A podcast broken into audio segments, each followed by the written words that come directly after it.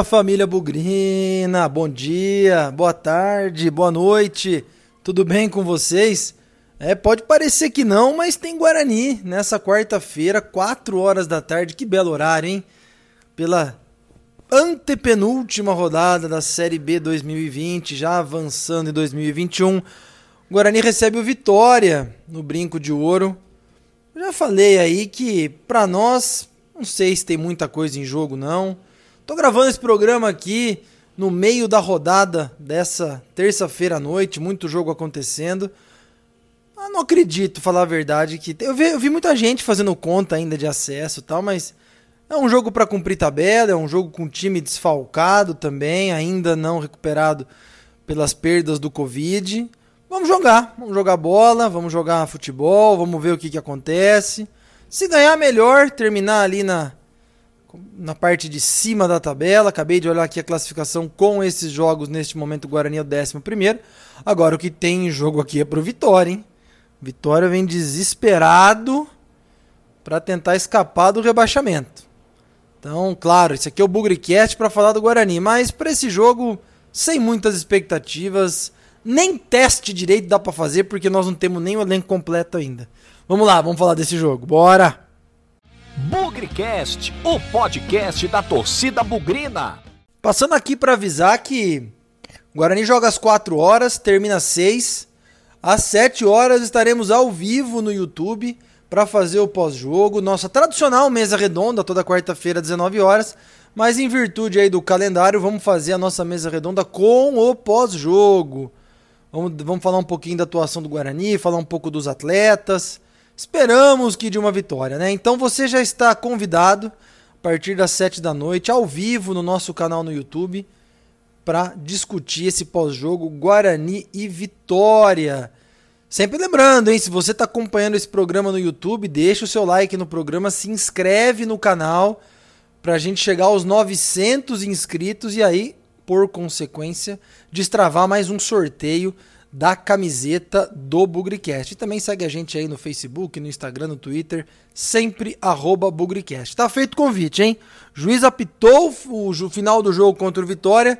Dali um pouquinho mais de uma hora, ou mais ou menos uma hora, a gente se encontra ao vivo no YouTube para falar desse pós-jogo e para falar de outros assuntos do Guarani também, porque nessa última semana aconteceu muita coisa.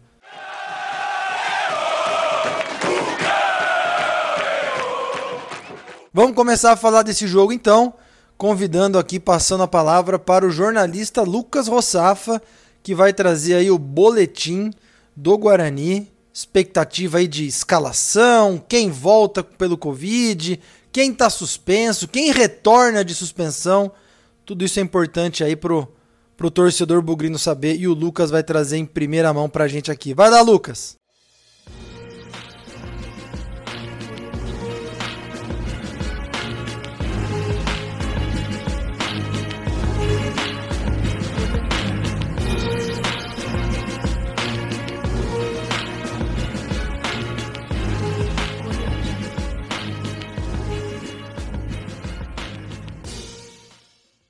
Fala Pezão, forte abraço a você, em especial a todo amigo bugrino conectado na programação do Bugricast.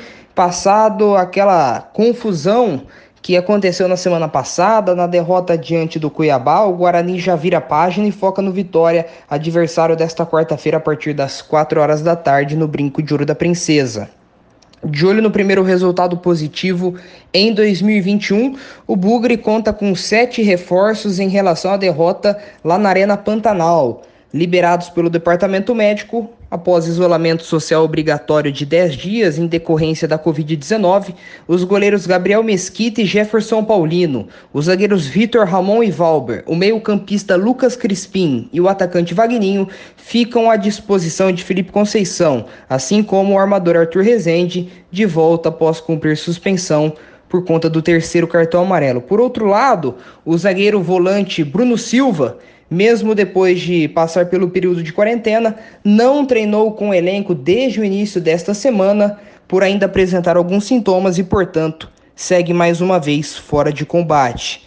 É, além do camisa 6, que é um dos intocáveis sob a atual gestão, o clube campineiro segue sem 10 jogadores contaminados pelo novo coronavírus e, claro, em regime de isolamento. São eles o goleiro Rafael Pim, os zagueiros Bruno Bianconi e Titi, os laterais, Matheus Ludic, direito, e Bidu esquerdo, o volante David, os meias Caio e Giovanni e também os atacantes Matheus Souza e Rananzinho. Vale pontuar também que o lateral direito Cristóvão fica fora por expulsão na partida diante do Cuiabá. Pivô de polêmica por descumprir o protocolo e marcar presença em uma casa noturna em Campinas no último final de semana, o volante Lucas Abreu e o atacante Júnior Todinho, recuperado de transtorno interno no joelho direito, devem ficar como alternativas no banco de reservas. Vale lembrar, o Vitória chega em Campinas pressionadíssimo pela zona de rebaixamento e o Guarani nutre pequenas possibilidades de acesso na Série B do Campeonato Brasileiro e deve, claro, cumprir rodada nessas três últimas rodadas. A expectativa da escalação do Guarani tem Gabriel Mesquita no gol, Pablo na lateral direita, Valber e na zaga e Eric Daltro na lateral esquerda. No meio-campo, tripé Marcelo, Murilo Rangel e Lucas Crispim. No ataque, Eliel, Vagninho e Bruno Sávio. Forte abraço, Pezão! Alô, Victor Rede! Conta pra gente aí. Guarani Vitória, um retrospecto muito longo, dois times aí de muita tradição, que você tem certeza vai trazer pra gente aí os números que cercam esse confronto. E fica aí o convite, arroba Victor Rede, o cara que sempre traz boas estatísticas sobre o Guarani no Twitter.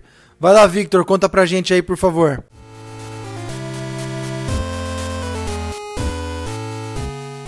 Fala Pezão, fala galera do Bugrecast. Aqui quem tá falando é o Victor Rede e tô sempre aí passando para vocês dados, curiosidades e estatísticas dos confrontos do Guarani nesse Campeonato Brasileiro Série B 2020. O adversário da vez é o Vitória, time, time super tradicional onde o Guarani enfrentou por diversas vezes entre Campeonato Brasileiro da Série A, mas na última década aí tem enfrentado bastante vezes pela Série B. Então vamos passar um pouquinho para vocês desses confrontos realizados no Brinco de Ouro por Série B, como vocês estão super acostumados aqui no pré-jogo. O primeiro confronto no Brinco de Ouro por Série B foi em 2012 e naquela oportunidade foi um empate de 0 a 0. Foi um jogo que foi no sábado à tarde, me lembro bem. Foi, eu lembro que o Guarani vinha de uma sequência boa no começo do segundo turno uma vitória ali deixaria a gente um pouquinho próximo do G4. Mas no fim foi um empate 0 a 0 foi um jogo bem aberto. E uma curiosidade desse jogo, que foi aí que o Guarani estreou aquele uniforme verde-limão, aquele uniforme da Lupo, que é a caneta marca texto.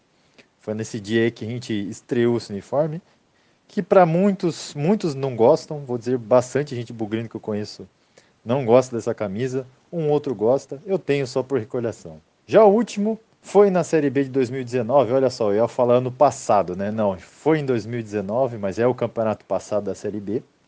E foi uma vitória de 3 a 2 a única vitória do Vinícius Eutrópio no comando do Guarani. E o curioso é que ele não estava no banco aquele dia, que ele tinha sido expulso né, no jogo anterior contra o Oeste. E foi um jogo bem sofrido, né? A gente saiu atrás, o Diego Cardoso empatou. No comecinho do segundo tempo, a gente fez dois gols rápidos com o Mateuzinho e o Arthur Rezende, aí, um remanescente aí que está ainda no, no, elenco. E a gente acabou, ainda tomou um golzinho no final do jogo, 3 a 2 o time ainda estava capengando naquele início do campeonato, era apenas a terceira rodada, só que pelo futebol mostrado nas três primeiras rodadas, a gente já sentia um pouco o que a gente ia sofrer naquela Série B. Ao longo da história por Série B, são oito jogos com quatro vitórias do Guarani, três empates e apenas uma derrota. Os artilheiros do confronto são vários, com um gol. São eles Rafael Costa, Michel Douglas, Diego Cardoso, Mateuzinho, Arthur Rezende, Fernandão, Wagner e Catatal. Eu espero que vocês tenham gostado. Um grande abraço e até a próxima. Enquanto isso, na sala de justiça. Vamos lá então, vamos falar do jogo, começando pelo adversário, hein? Vitória vem extremamente pressionado para enfrentar o Guarani. Como eu falei para vocês no começo do programa, o Vitória, é, eu estou gravando esse programa enquanto os jogos aqui da quarta-feira, da terça-feira, me desculpem, acontecem. Então tem Figueirense em campo, tem Botafogo, Paraná ainda vai jogar, tá tendo Havaí, Juventude, enfim, tem muita coisa rolando. E neste momento, o Vitória é o 17 colocado, abrindo a zona de rebaixamento. 39 pontos em 35 jogos, somente 8 vitórias. E é uma queda muito brusca do Vitória. O Vitória nunca chegou a estar tá lá em cima, talvez nas primeiras rodadas ali chegou a estar, tá, tem uma delas entre, entre os quatro primeiros, mas vamos dizer, até ali o meio do primeiro turno, um pouquinho mais para frente, era um time de oitavo, nono, décimo lugar. Acontece que dos últimos 10 jogos, os últimos 30 pontos disputados, o Vitória marcou só 7 pontos. Então o aproveitamento está um pouquinho acima de 20%, e isso dá para ele o pior time nas últimas 10 rodadas. Não por acaso, o time entrou na zona de rebaixamento no Z4 pela primeira vez. Muitos problemas administrativos, acho que tem uma notícia importante aqui que um dos jogadores é, do Vitória entrou na justiça alegando falta de pagamento, é, alegando aí no recolhimento dos encargos trabalhistas, enfim. Uma, uma situação muito complicada lá. Agora, o Vitória também, embora esteja nessa fase muito ruim, está tentando se salvar, está tentando aí se proteger, fazer os pontos que precisa, como eu falei, muito pouco nas últimas rodadas. Desses sete pontos que eles fizeram, nas últimas rodadas foram dois. Um empate suadíssimo com o Havaí lá na ressacada, um 2 a 2 E em casa contra a Chapecoense, um 0 a 0 Acho que eles imaginavam aí que poderiam vencer e no fim das contas ficaram no 0 a 0 Eu não acho que o Vitória tem um time muito ruim, não. Eu acho que o Vitória está mais assolado por problemas administrativos, financeiros, falta de pagamento, do que ter um time ruim. A gente já viu muitos times do Guarani não serem tão ruins, mas por problemas extra-campo naufragarem na disputa dos campeonatos. Tem jogadores experientes, como o zagueiro Wallace, jogou no Corinthians, acho que jogou no Grêmio também. E tem dois jogadores que estavam fora aí nos últimos, no último jogo, se eu não me engano, que são o volante Guilherme Rende e o atacante Léo Ceará. Talvez alguns dos melhores jogadores. Então, apesar deles terem dois atletas com Covid, é, eu diria para vocês que o Vitória vem muito perto daquilo que eles têm de melhor. Então, é, já é um, um sinal aí. Não vou falar de desespero, mas de jogar todas as cartadas aí, todas as chances para tentar ganhar, ganhar da gente, né? E escapar do rebaixamento. Então, uma situação muito complicada. Podem jogar com César no gol, Van, João Vitor, Wallace e Léo Kovic, Matheus Friso, Lucas Cândido e Fernando Neto, Rafael Caioca, Alisson Faria, Farias e Léo Ceará. Como eu disse, na minha opinião, não é um time para estar tá lá embaixo, não mas está e vem desesperado para tentar ganhar do Guarani. Léo Ceará, muito bom atacante. Fernando Neto, na minha opinião, um bom volante também. Temos que prestar atenção nesses caras. Alisson Farias também um bom meia. Acredito que eles sejam melhores no ataque do que na defesa e de repente aí a gente possa explorar essas deficiências defensivas. Aparece até um trava-língua no jogo de logo mais. De novo, a pressão tá com vitória. O desespero tá com Vitória. E vamos ver o que, que vai acontecer aí. Vitória, aliás, que tem o Mateuzinho, né? Que passou pela base do Guarani no começo de 2020, acabou indo embora e está lá no Vitória com poucas chances também. Vamos ver, eles vêm com a corda no pescoço. Quanto ao Guarani, 48 pontos, podemos chegar a 57, mas é muito difícil pensar numa pontuação de acesso com 57 pontos vai subir com menos pontos, menos do que 60 pontos, ou talvez com 60. Mas nós não vamos chegar lá, infelizmente é muito difícil. Vocês viram aí o boletim do Lucas? Guarani ainda tem 10 desfalques de Covid. É, voltam aí sete jogadores. Bruno Silva voltaria, mas não está se sentindo bem. Então não é de se surpreender que o banco de reservas do Guarani, de novo, tem um número bastante limitado de jogadores. Vamos lembrar que em casa o Guarani joga sempre com 11 atletas no banco, mas eu não acredito que o Guarani tenha 11 atletas para jogar. Escalação que o Lucas colocou, acho que é o que tem de melhor possível, com o Eliel ainda se esforçando ali na ponta esquerda.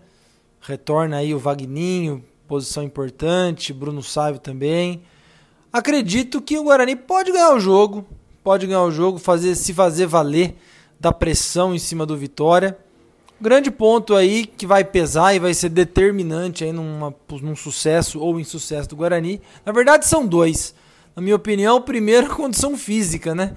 Muitos desses jogadores aí treinaram um ou dois dias depois de ficarem aí dez afastados por conta do Covid. Então não tem milagre, gente. Se a gente perceber jogador cansado antes da hora, às vezes até com lesão muscular, não tem milagre, gente. Os caras estão sem treinar por conta do afastamento da Covid. Outra coisa que eu acho que vai ser fundamental para o jogo é o banco de reserva. A gente não sabe aí, Jefferson Paulino deve estar no banco, Arthur Rezende também, Victor Ramon também na zaga. Não teremos laterais no banco, dificilmente aí teremos é, é, volantes no banco como eu falei, Arthur Rezende e Rafael Costa, Lucas Abreu. Deve ter um banco aí com sete jogadores, vai, oito jogadores no máximo, que dê para compor, não aqueles onze que a gente estava acostumado. Então, se o Guarani conseguir fazer as mudanças que precisa e se quem entrar tiver pulmão para isso, beleza. Acho que o time pode pode se virar e quem sabe até ganhar o jogo. Vamos ficar muito atento com o aproveitamento aí do Júnior Todinho e do Lucas Abreu pivôs aí de da balada, o pessoal do Sereno aí que gosta de passear na rua em lugares não recomendados para o momento que a gente vive, foram, foram flagrados pela torcida, obviamente aí foram multados e como o Lucas falou, devem ficar no banco de reserva. Vamos ver aí o aproveitamento deles, se se jogarem, vamos ver com qual interesse, com qual intensidade vão jogar. Como eu falei, faltam três jogos para acabar o campeonato. Eu não tenho muita expectativa aí de grandes atuações, muito pelo contrário, é um pouco daquele time que se arrasta em campo, que não tem mais objetivos claros para disputar. Mas também acho que tem o lado aí de muita gente falando sobre próxima temporada, renovação de contrato.